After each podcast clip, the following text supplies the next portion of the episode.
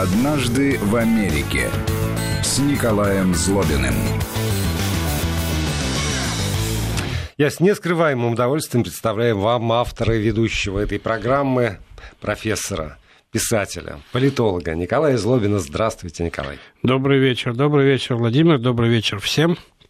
Всем, кто э, слушает Николая Злобина в радиоэфире. Всем, ну, Владимира. Всем, кто, прильнув, прильнув э, к телеэкранам, смотрит программу с участием э, Николая Злобина и Владимира. в телевизоре. Э, всем, кто читает э, телеграм-канал «Абсолютное зло». Э, вы же, слава богу, без меня. Э, тем, кто да, читает книги Николая Злобина. Вот ко всем я обращаюсь, потому что есть возможность, уникальная практически возможность общаться с Николаем Злобиным с помощью ваших комментариев, вопросов, пожеланий. 8 903 170 63 63 для тех, кому удобен WhatsApp и Viber. 8 903 170 63 63. Если привычнее смс то тогда короткий номер 5533 и слово «Вести» в начале текста, чтобы эта смс пришла сюда, к нам, в эту студию. Пользуйтесь такой возможностью. Ну, ну и ты, пос- ты вошел, вошел в число читателей книг, как я теперь понимаю. Да, более того, я очарован. А, то есть, если раньше я знал, что передо мной, рядом со мной, я рядом с вами, точнее, с прекрасным собеседником, знатоком и очень остроумным человеком, то теперь я вошел действительно в число читателей книг и приятно удивлен. Ну, вы, да. вы, как автор книг, превзошли мои самые смелые ожидания. Ты сейчас говоришь про книгу с Дмитрием Киселевым, да? Да, вот я начал читать э, эту книгу «Батл», вот Battle, то, что да. называется «Батл», и, правда, я искренне советую, э, не потому, что Николай Злобин присутствует в этой студии, а потому что, правда, я не ожидал, совсем не ожидал такого качества текста, такого качества э, беседы и, собственно, батла вот этого э, очень, во-первых, интеллектуального, а во-вторых, э, э, как бы это сказать, правильная форма подачи избрана. Вот такие вот... Ну, мы придумали вообще бес- вот такую беседы, форму. Ну, может, да. не, может, не вы, может, Платон когда-то. Нет, я имею в виду, что когда ты говоришь по, в прямом эфире телевидения, споришь с кем-то, да, там можно за счет эмоций, за счет силы голоса, жестикуляции и так далее накатить на человека, так сказать, а, заставить растеряться. Когда ты должен изложить это вот в таком тексте, аргументы должны звучать и лежать на бумаге, там халтура не пройдет, потому что надо действительно аргументировать. Ну да, и вот это то, за что я всегда любил радио, потому что здесь нечем прикрыться.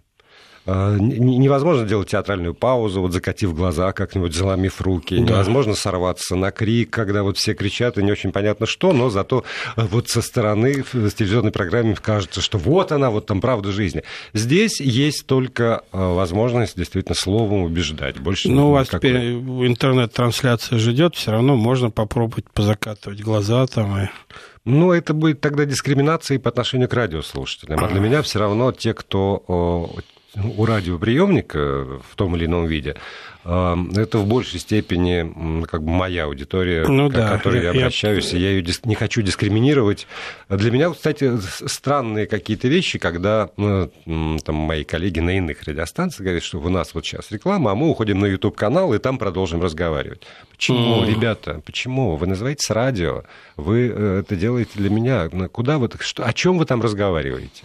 Я, а людям надо бросить радио, убежать к да, компьютер, включить да, компьютер, включить посмотреть. компьютер, да, а тогда получается, что вы дискриминируете рекламодателя, который оплачивает да, какой смысл ваших, рекламу да. давать вот, ваше радио, если вы призываете... В общем, ее... есть некоторые проблемы, но не о них мы будем сегодня говорить. Мы будем говорить о тех э, вещах, по поводу которых я задумался, читая как раз эту книгу, но сначала у нас, как всегда, должен быть анекдот по плану. Ну, анекдоты, анекдот сегодня такой. А, жена спрашивает у мужа, дорогой, ты что такой задумчивый?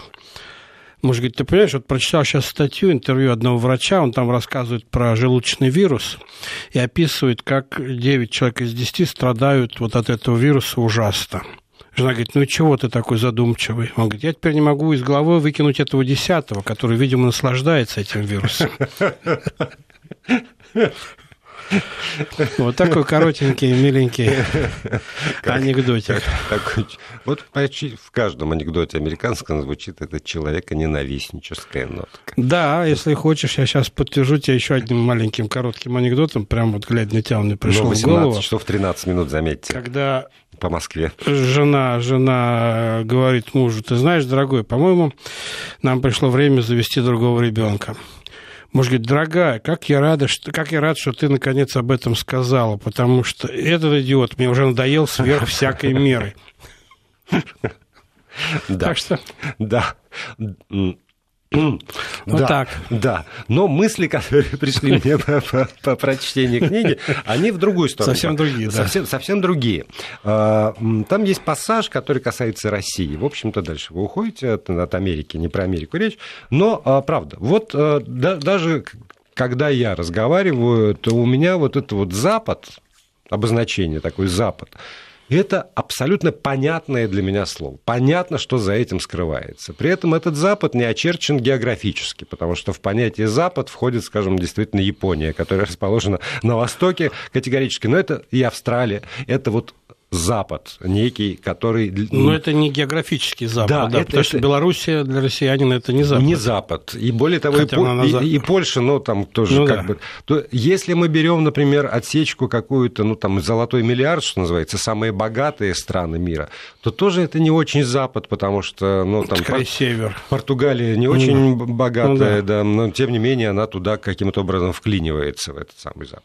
Если мы берем э, ментальные какие-то вещи, то это тоже, ну, там, если там, доли секунды проходят, я могу э, заговорить о том, что он не монолитен, но вот что-то такое все равно, когда звучит Запад, то для подавляющего большинства там, российского и советского человека это понятно, да. о ком идет и о чем, собственно, идет речь. Ну, да. Когда мы говорим про Восток, вот здесь уже аморфное такое понятие, потому что Восток это и Ближний Восток, и Дальний Восток. Не, я тебя очень хорошо понимаю, да. потому что когда мне говорят, у вас на Западе, для меня это звучит немножко странно, потому что вся Европа от меня, живущего в Вашингтоне, на востоке, а Запад для меня в Калифорнии, я живу на востоке Америки. Поэтому слово Запад для меня вообще э, имеет очень такое странное значение. А восточное побережье США на западе от Европы, на Европа на востоке от этого. Они вход... То есть вообще, конечно, все это носит условно видимо, политическое определение да. Запада такое, да. историко-политическое ну, определение вот, Запада. Говорю, когда вот про Запад, тогда действительно вот политическое определение приходит на ум в первую очередь. Когда у нас говорят там Восток, то э, вообще непонятно, о, о чем идет речь. Юга для нас не существует. Ну, я, я говорю про массовое сознание. Мы не оперируем этим понятием юг совсем. Север, ну, это мы, собственно, кто еще, кроме нас, ну, да. это место мы заняли так, что никого не подпустим к нашему северному морскому пути. Это мы тоже знаем. Вот, а в Америке существуют вот эти вот стереотипы э, восприятия иного мира – а, не в смысле за гроб, за гроб, понял, да. а в смысле зарубежного. Что само все стереотип тоже. Да, да, да. Вот э, там зарубежного мира, который так вот тоже обозначается какими-то географическими или, может быть, какими-то иными понятиями. Нет, вообще стереотипы – это вообще замечательная вещь для изучения, для того, чтобы об этом говорить. А, в принципе, ты лучше меня знаешь, что СМИ вообще разговаривают стереотипами Конечно, в основном. Да. Это короткий способ донести какую-то мысль, которую иначе ее надо долго рассказывать и объяснять, а тут одним словом раз вот Запад. Сказал там у вас на Западе. Все, в общем, понятно, а, о чем идет речь. А на самом деле это, это действительно интересная тема, и стоит ее изучать. Я когда-то много-много лет назад написал в Америке, она вышла не только в Америке, но на русском нет этой книги, а, учебник по масс-медиа, по средствам массовой информации. И вот там я, кстати говоря, мы написали вдвоем с моим а, приятелем, известным довольно ученым американским Артуром Серверблатом, этот, эту книгу, и там мы очень много говорим о стереотипах, и как стереотипы создавать, и как стереотипы развенчивать. Это вообще интересно. И вот хороший журналист все время знает эту четкую грань, где можно использовать стереотип, а где нельзя использовать стереотип, где стереотип вреден, а где он помогает объяснить ситуацию ситуацию. В и каком вот... случае назвать его архетипом для того, чтобы да. повысить собственную значимость? Но мы там пришли к, к такому очень интересному выводу, его можно оспорить, это наш вывод, но тем не менее. Вот если взять все стереотипы, в каждом стереотипе есть чуть-чуть правды. Вот иначе этот стереотип долго не выживет, он будет совсем фейковый. Чуть-чуть правды там должно быть, потому что вот, ну, из этого, собственно говоря, остается стереотип, а дальше идет феноменальное преувеличение вот этого кусочка правды до, до, до чего-то, так сказать, абсолюта, да. Когда мы говорим, что на Западе там развита экономика, но в этом есть правда, так сказать, но в детали же никто вдаваться не будет, там, или Запад там настаивает на соблюдении прав человека, тоже никто в детали вдаваться не будет, но можно, так сказать, кусочек правды, реальной вот такой чистой правды а, в, в этом деле есть. В Америке тоже полно стереотипов и касающихся отношений к другим странам и к самим себе. Кстати говоря, в Америке есть еще а, ну, такое географическое определение, как Средний Запад, то, что называется вот центральной частью Америки, Иллинойс, там, Миссури, штат Канзас, там и так далее, называется Средним Западом, Мидвест, вот, который в России, например, в общем, как-то не используется, что есть Дальний Восток, да, Ближний Восток, Дальнего Запада, Ближнего Запада, тем более Среднего Запада нету. А там вот есть еще такое географическое понимание, и за этим э, Средним Западом стоит целая, опять как стереотип, целое понимание вот местной среднезападной культуры, среднезападной, э, среднезападного менталитета. Есть а, консерватизм там, да? Консерватизм, недоверие. Вот на, в Америке на каждом, каждый штат имеет свои э, номерные знаки на машинах. И у каждого штата на этих знаках написан лозунг этого штата.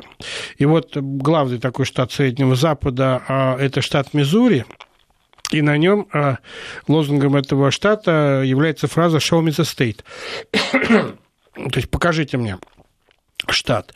История, так сказать, уходит далеко в прошлое, когда а, в Америке обсуждалась а, проблема отмены рабства, и представитель штата Миссури на каждой такой, так сказать, дискуссии требовал, чтобы ему показали штат, где это привело к какой-то пользе отмены рабства. Эта фраза, что он застыт, покажите мне вот такой штат, он стал аж национальным лозунгом, и вот это недоверие, вот, вот такой вот, покажите мне, я своими руками должен почувствовать, пощупать, посмотреть, иначе я вот вам не верю Фома такой. Да, Фома неверующий, да. Вот, например, стало вот этот Средний Запад, это фермеры, это люди, которые, в общем, так сказать, крепко стоят на земле ногами и не витают в небесах, и им надо вот своими руками пощупать, прежде чем они что-то одобрят. То есть им ничего вот так вот просто на голубом, на голубом глазу не впаришь. А, то есть, а там у штата Нью-Йорк э, это имперский штат, так сказать, лозунг империя, и понятно, так сказать, тоже его а, этимология и смысл вот такого стереотипа. Но такие стереотипы, безусловно, есть. Когда ты говоришь человеку, там, общаешься с кем-то, говоришь, а, он там из Техаса. Все понятно, в общем, техасец. Или там, ну, это человек из Калифорнии, значит, с большой вероятностью он либерал, с большой вероятностью он там в хай-теке там или где-то еще, и, может быть, у него а дальше большой процент, так сказать, латиноамериканской крови там или что-то еще. Но в любом случае это сразу вот такой стереотип начинает работать. То есть э, отсюда же янки, в общем, э, янки это люди, которые из Новой Англии, да, это вот Север Америки, это вот штат Нью-Йорк. Никто, кстати толком не знает, откуда произошло слово «янки». Это что-то, видимо, из э, старо-голландского языка, потому что, может быть, э, не все знают, что Нью-Йорк, когда его основали... Ты знаешь, кстати, как он назывался, первое название города Нью-Йорк? Он назывался Новый Амстердам. Да. Он был основан, так сказать, голландскими Голландцы, переселенцами, да. И там довольно много, видимо, осталось вот таких вот э, слов, как «янки», там даже «all right», «окей» некоторые считают, относят там, к, кстати, окей, самое используемое слово в мире, например что само по себе никто толком не знает этимологию. Что, что говорит об оптимистичности человечества, если оно чаще всего говорит окей, а не, не что не God damn it, например. Да. Да. Ну да, это, а, во-первых, короче, вот.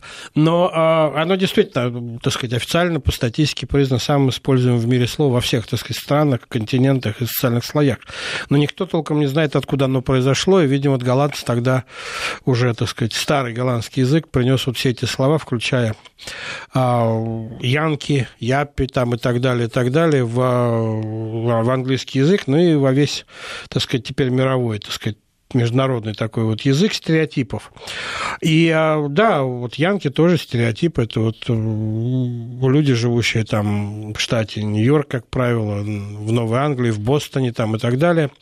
А Массачусетс – это вот белые, успешные, более богатые по сравнению с э, Югом Америки люди. И так далее. То есть, на самом деле, есть обидные стереотипы, есть позитивные стереотипы, но а, есть обидными словами американцы иногда в полушутку называют там представителей других наций, там австралийцев, там, например, или немцев или французов. Вот. Я не буду сейчас эти слова называть, но поверьте мне, они есть. И, и они обидные. И они, в общем, для представителей тех национальностей обидные. Ну, хотя, с другой стороны, идет привычка. Вот история с афроамериканцами тоже, ведь на самом деле сравнительно новая история, ну, исторически, когда вот всякие обидные слова и прозвища были заменены на вот слово афроамериканцы, попытку уйти от тех негативных стереотипов, которые вызывали уже совсем ненавистную реакцию. Вот. Но, в принципе, да, стереотипы есть, и а, они распространяются довольно легко, потому что они стереотипы, и потому что в них есть кусочек правды. Там, например, а, в Америке довольно популярно думать, и в России, кстати, тоже довольно популярно думать, что там азиаты и китайцы, они гораздо умнее нас в математике. Там, да, у них вот так сказать, корейцы там какие-нибудь. А с чего вы взяли, что у нас так Ну, в Америке думать? это принято, так сказать. Мы абсолютно точно знаем, что выпускники наших школ побеждают на Ну, это тоже такой стереотип, да. Но... Что это стереотип? Это факты. Не, ну все выпускники, в России все выпускники наших школ так. Мы же не разделяем их по этническому принципу. Но в Америке есть такое понимание, что, да, азиаты, они более, так сказать, способны к точным наукам, например. Типа, и смотрите вот там на состав студентов, профессоров, там, а, инженерных или там математических, физических факультетов, там, американских университетов. Там количество таких людей больше. Ну, есть вот такие стереотипы. Или там есть такой стереотип, хотя он тоже далек от Э, далек от э, правды, но где-то, видимо, изначально была правда, что все э, корейские иммигранты начинают свою жизнь в Америке с того, что заводят химчистку. Вот, например уже, ну, наверное, есть, так сказать, корейские химчистки, есть даже такое понятие корейская химчистка там или китайская химчистка. И я действительно видел такие химчистки и сдавал сам туда рубашки. А, но далеко, конечно, не все корейцы там и так далее. Но такие стереотипы есть. Так же, как и китайская еда, а, вот фастфуд китайская, да, и и э, латиноамериканская еда, которая, конечно, уже и американизирована и то, и другое давно, но все равно называется так, и это для американцев проще понимать, о чем идет речь. Хотя вот уже мексиканская еда есть так смекс, техасско-мексиканская, так сказать, уже есть такой стереотип. Американизированная мексиканская еда. Не родился новый стереотип, что штат Колорадо на, на границе с Мексикой после того, как Трамп предложил там стены построить, знаете. Но вот все, о чем вы говорите, это все равно стереотипы, которые так или иначе завязаны на внутреннее потребление. Вот я начал с того, что у нас Запад – это за пределами. Восток, по большому счету, это тоже за пределами России. А вы сразу говорите, вот у нас там такой Запад, секой Запад внутри Америки, да. север и юг внутри Америки, и вообще все внутри Америки. А, а вот этот вот весь остальной мир – он э, в сознании как-то обозначается? Ну, конечно, обозначается, хотя американцы, конечно, про весь остальной мир думают гораздо меньше, чем россияне, на порядке меньше, чем россияне, потому что, во-первых, все-таки они такие, они очень э, интровертная нация, я бы сказал.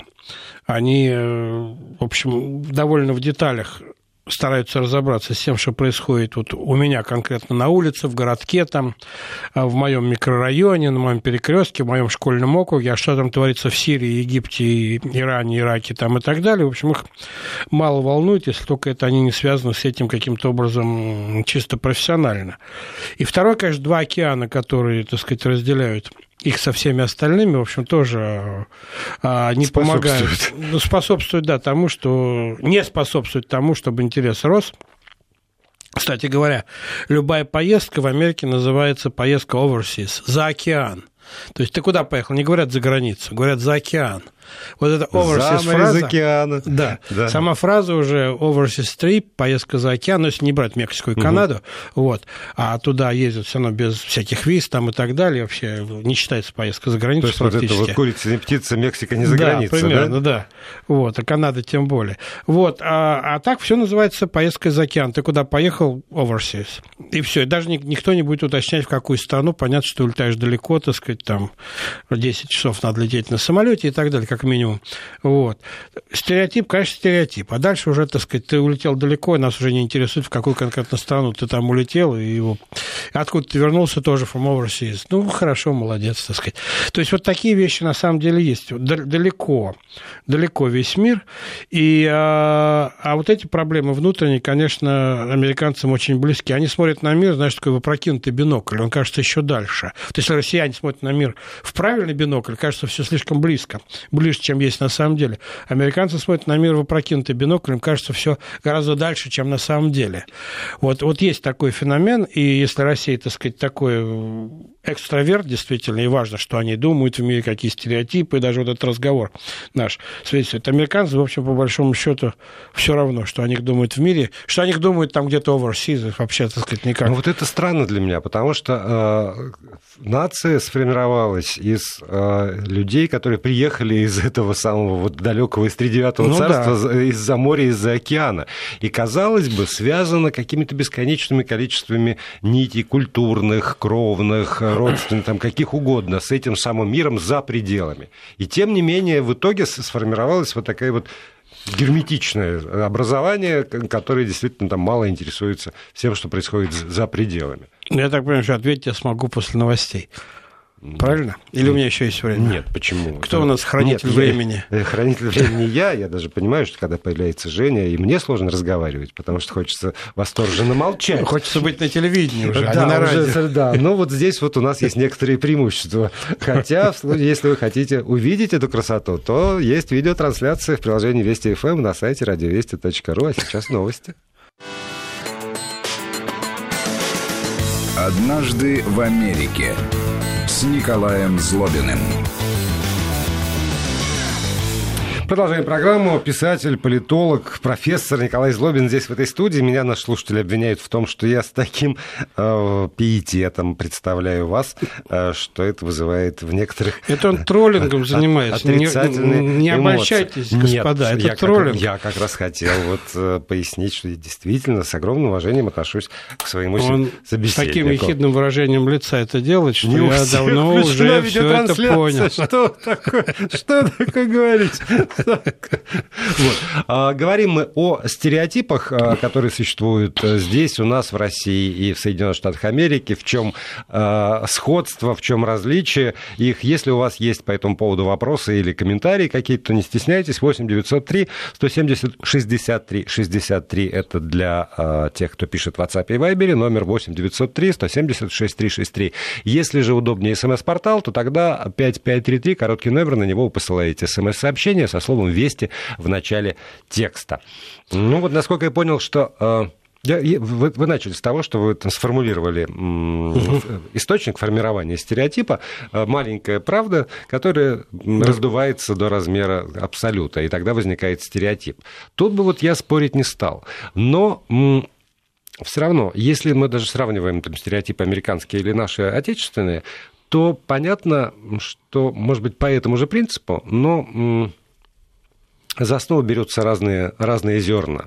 Да, безусловно. Да, вот, и, и здесь вот для меня главная загадка, почему, в какой, в какой момент, почему выбирается это или это для того, чтобы формировать вот этот вот стереотип, который потом удобно оперировать. Конечно. Ну вот вопрос, который в конце перед рекламой, перед новостями mm-hmm. у нас был а, почему вот Америка такая замкнутая получилась страна, хотя туда все приехали, да? С одной стороны, мы много раз говорили о том, что особенно первые волны иммиграции, они а, и, и ехали, чтобы и ехали с идеей забыть, да, да. забыть то, как было на самом деле на их родине, и сделать все по-другому. Вообще, главный, так сказать, э, концепт Америки это сделать не как было сделано до нас.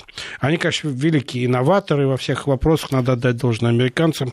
Да, но вот это если велосипед да... изобретен, они его не будут улучшать, они будут пытаться делать что-то совсем другое. Есть нации, которые занимаются улучшением, а Америка, безусловно, занимается не улучшением, она пытается сделать что-то совсем другое, принципиально новое. Вот я ну, по вашему вот счету... соглашусь, вот ровно до того момента, пока не посмотрели фильм «Крестный отец». И тут выясняется, что итальянцы приехали, перенеся как раз ну свою мафию в чистом виде. Это я хотел сказать. Но с другой стороны, а это к вопросу, кто на, на, на чем опирается, какие там зернышки лежат в основе стереотипов. А с другой стороны, все переезжают а, Президент Труман в свое время сказал, что нет американцев в принципе. Гарри Труман, который был президентом после войны, а первый послевоенный президент, который, собственно говоря, и вот заложил основу холодной войны там, и так далее, мироустройства послевоенного. Вот. Он говорил, что нет американцев а, просто, они все через черточку. Американцы итальянцы, американцы французы, американцы немцы, американцы русские. Поэтому все приезжают туда, и а, стараясь забыть о своей родине там, и о том, что там с ними творилось, делалось, и всякие неудачи свои там и так далее, тем не менее привозят какие-то элементы национальной культуры в Америке, в Америке начинают их сохранять и начинают их а, очень активно продвигать в американскую культуру. А, кто-то привозит свою кухню например. Кто-то, вот итальянская кухня, французская кухня меньше, а итальянская кухня в Америке очень популярна, ну и французская тоже считается такая высокого класса кухня, не американская, там, не а, мексиканская, не китайская, а вот именно европейская, французская, итальянская. Испанской кухни, например, там почему-то нет. А вот испанцы, итальянцы э, продвинули свои, так сказать, вот э, кулинарные какие-то стереотипы туда. Или, например, вот знаешь, вот у нас люди ходят, там пожилые женщины в таких платках вот шерстяных, махеровых, там как они называются такие, знаешь? Знаешь, как называется этот платок в Америке? Как? Да, оренбургский платок. Знаешь, как он называется в Америке? Называется бабушка. Mm. Да. Вот бабушка приехала, вот То есть, и... так, так, так и произносится да. это, да, так да? и произносится. Если ты скажешь бабушка, большинство американцев поймут, что ты говоришь про платок. А вот он так и называется. То есть вот Почему так, откуда так, я особо в детали не вдавался. Кстати, хорошая будет тема поизучать, когда это сформировалось, но тем не менее. Или, например, а, в России довольно популярны анекдоты по поводу э, глупости некоторых этнических групп, которые, да, вот самые тупые бывают, так сказать, они будут сейчас говорить, о ком идет речь, все отлично понимают. А в Америке, например, такие анекдоты рассказывают про поляков почему-то. Вот если есть какие-то совсем тупые, да, да. А вот здесь вот вы не то, удержались, то поляки, профессор. Да. По полякам это, уж который раз я, назвали. Я это самое в, в одной из книг об этом подробно пишу.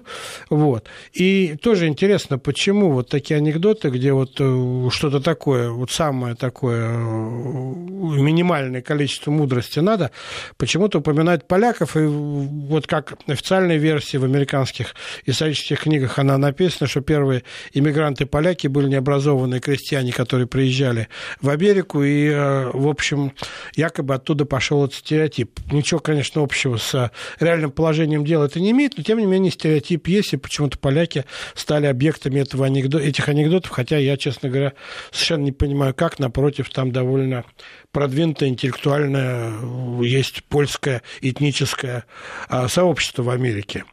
То есть вот такие стереотипы рождаются где-то исторически, как-то они цепляются и э, становятся довольно, довольно популярными. Почему всех э, выходцев из бывшего Советского Союза упорно американцы называли и называют до сих пор русскими? А, хотя мы отлично понимаем, здесь-то мы понимаем, что далеко не все русские жили в бывшем Советском Союзе. А одно русские, например, называют там по причине того, что, видимо, все более-менее знали или знают, и должны знать а, русский язык. Для американцев там и казахи, и украинцы, и молдаване а и так Союз, далее. А Советский Союз был Россией или Советским Союзом? Называли в основном Россией, да. Россия, Советский да? Союз... Не, было понятно, что, но Советский Союз выговорить было очень трудно, долго, там, Союз Советских Социалистических Республик. Не, ну можно было говорить СЮ как-нибудь Да, так. говорили, знаешь, как CCCP. Потому что да? СССР, да, CCCP, да, было вот такое вот а, забавное сокращение от э, букв СССР. Ну, он по если читать на, как латиницу, по, по да. латиницу, да, будет CCCP. Называли Россию, конечно, проще было называть Россией, тоже стереотип такой был, ну и вот до сих пор в России включают всех выходцев из бывшего Советского Союза. То есть такие вот э, стереотипы продолжают, продолжают существовать, и, видимо, ничего с ними не сделаешь. Но, например, такой же стереотип, я вспомнил бабушку, но такой же стереотип, я с этим сталкивался сам не раз, например, когда американцы ищут а, какую-то женщину, которая будет помогать по хозяйству, они все бы хотели, конечно, чтобы это была женщина из Восточной Европы, там, из России. Откуда-то они такие семейные, они такие хорошо готовящие, внимательные. То есть няня-филиппинка нет? Няня-филиппинка для мужа, скорее, так сказать, здесь подойдет, а, а жена будет категорически против. А вот няня из России, там, пожилая женщина, которая будет приходить и готовить и заниматься детьми, вот бабушка, которая не выпустит на улицу без шапки там и за заставить надеть три свитера, да, вот это вот, так сказать, вполне устраивает. И, кстати, я там целая теория у меня в одной из книжек есть, почему такая большая разница между, я, может быть, рассказывал об этом, между э, подростками русскими и американскими, потому что американских подростков, подростков воспитывают бэби-ситтеры примерно там на 2-3 года старше их же, а русских подростков воспитывают бабушки. бабушки. И, в общем, довольно серьезная разница. Вот, а многие... еще, простите, вот э, географический, спрашивают как раз нас, э, наши слушатели, а Южная Америка, в этом смысле, каким образом? Это же не за океаном это вот здесь вот под боком вроде бы и, и зона влияния. Как, как она существует в сознании? Ну, как Латинская Америка, она и существует. А, и, э, в общем, самое большое влияние латиноамериканской культуры на Америку – это, в первую очередь, еда, в вторую очередь, музыка, и в третью очередь, футбол, спорт.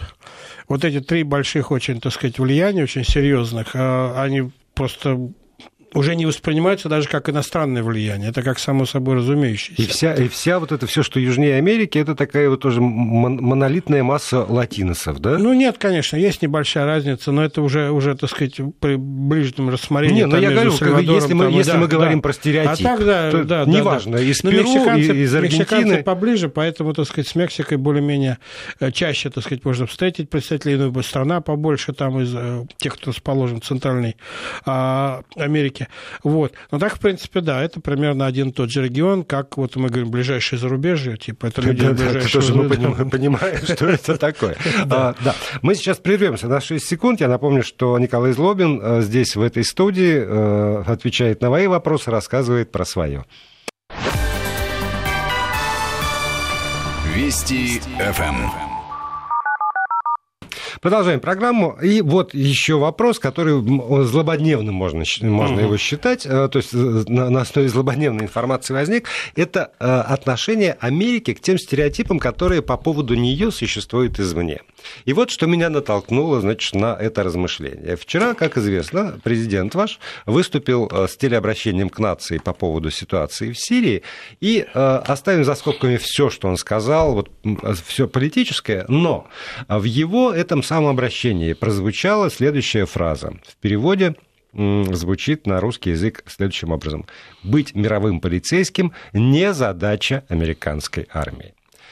А, понятно, а, что если там забить, что сделал я, например, в поисковик, Заби... а, мир, мир, мировой полицейский, то выскакивает исключительно США, мировой жандарм, мировой полицейский. Для кого-то это положительная коннотация, для кого-то отрицательная коннотация. Но вот, среди прочего, выскакивает и статья, которая написана Андерсом Фок Расмуссеном, в свое время в газете э, Wall Street Journal. Она была опубликована в 2016 году, ну, почти вот там три года назад. И здесь я позволю себе прям цитату. Мы отчаянно нуждаемся в таком американском президенте, который способен, готов вести за собой свободный мир, противостоять таким диктаторам, как Владимир Путин. Миру нужен такой полицейский, чтобы свобода и процветание восторжествовали над силами угнетения, и единственный способный, надежный, желанный кандидат на такой пост – это Соединенные Штаты. Тут я прерву цитирование, но вот, э, собственно, стереотип, роль которую мир, я не случайно привел слова важного натовского деятеля и бывшего премьер-министра Дании, там, европейского политического деятеля, э, мир навязывает штатам. А президент Трамп вчера говорит, не, не, не, не, не, не, не, не почем. Более того, я тебе скажу, что подавляющее большинство американцев совершенно не интересуется ролью мирового полицейского. Вот я тебе могу сказать это совершенно ответственно. И все опросы это показывают, и, так сказать, общественное настроение никогда не интересовались ролью мирового полицейского. Но это же только один пример такой. Нет. Вот э, восприятие США извне да. и тоже стереотипические. Ну, из области политики, я говорю, поскольку вчера произошел разговор. Но есть же еще какие-то э, да. тоже стереотипы восприятия Конечно. Америки извне. Да. Во-первых, знают ли про них американцы? Знают, да, они знают, что там часть мира считает их тупыми, их это очень забавляет. Они, да, вот американцы тупые, ограниченные но при этом они же отлично понимают, что там в десятке лучших университетов мира там 9 или 8 американских, там, или Нобелевские лауреаты, так сказать, а, или там э, гаджеты, и новые лекарства и так далее, все равно идут оттуда. Так это все придумали, этом, значит, азиаты, приехавшие я, да, математики. А, они, кстати, тоже, да, с этим не спорят, что да, ведь задачи не смогут придумать, а задача а создать условия для людей, которые это придумают, чтобы они придумали здесь тебе, и тебе же приносили прибыль, а, и твоей стране там славу и успех. То есть в этом смысле у них никаких иллюзий нету. Да, они знают, что их там считают ограниченными, там и толстыми, например, они над этим подсмеиваются очень а часто. что, не толстые, что ли? Ну, по статистике, да, количество людей с повышенным весом там, да, ну, да. в общем, одно из самых высоких в мире. Вот, ты не надо не смотреть столько голливудских фильмов, где все красивые, там модели. Мы а... уже здесь вот вспоминали мой один из любимых фильмов американских, который называется «Прэш». Там главная героиня черная, ужасно толстая, страшная, несчастная девочка. Вот, ну да, ну то есть э, американцы в курсе, в принципе. Более того, они а, поскольку очень мало что говорится вот в таком стереотипном, бытовом, нормальном житейском плане об Америке, а все время Америку разглядывают как или а, политического доминанта, или военного доминанта, или страну, которая из себя производит постоянно глобальных знаменитостей, то американцам очень нравится, когда они слышат какие-то вот такие стереотипные вещи о себе, им нравится примерять, они спрашивают, а что там вот вы думаете, а как вот вы считаете, обязательно куда-нибудь приезжаешь и а, спрашиваешь, а что там в России думают про Трампа, а что там думают про этого, и когда ты говоришь, там вот думают то-то, то-то, вау, прикольно, там, да, интересно. Смеются, там, да? Да, смеются, да, то есть на самом деле они, у американцев нет вот этой защитной реакции, у них не было никогда вот таких огромных национальных трагедий, у них нет защитной реакции вот а когда они сталкиваются с тем, что кто-то о них что-то обидно говорит, они к этому нормально относятся. Мне кажется, вот, по крайней мере, я никогда не сталкивался с чем-то обратным, и опросы показывают, что американцы, в принципе, позитивно относятся к такого рода вещам. Вот. А нету такого пассивно-агрессивного поведения в этом вопросе. Поэтому книги там о том, о том, как воспринимается Америка за рубежом, в Америке довольно популярны, надо сказать. И, в общем, американцы любят это а, узнавать и читать. Хотя, конечно, пробиться на тот американский рынок с какими-то вещами извне очень трудно.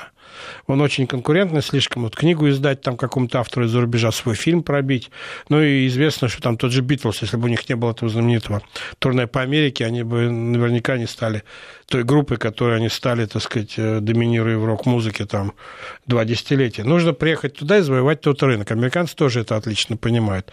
Это влияет, кстати говоря, и негативно на них тоже, потому что они мало ездят по миру, меньше, чем следовало бы. Считаю, что если что-то в мире есть такого знаменитого, то люди приедут и покажут им у и них будут, дома. Будут продавать. Да, и покажут дома, да, и будут продавать, и расскажут, а мне париться ехать куда-то за этим совсем не надо. Есть вот такие вот, если ты поедешь в Лас-Вегас, ты увидишь там и, и Эйфелеву башню там, и Кремль наши, и все такое. И даже Филипп Киркоров там пел. Ну уж вроде, да.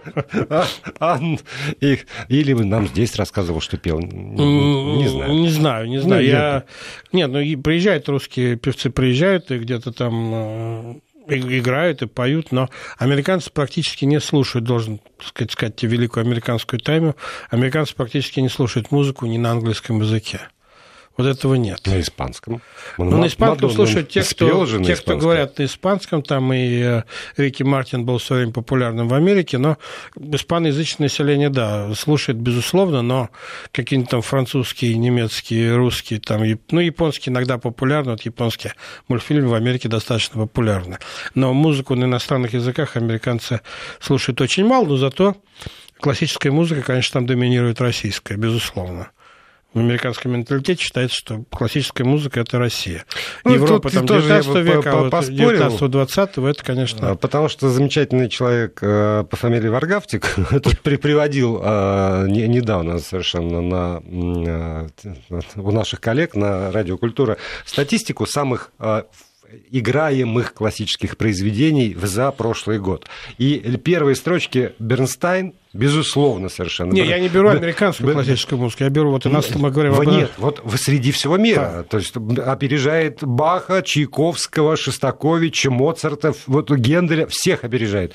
Э, из чего я, я сделал Ну, Баха, видимо, плохой агент.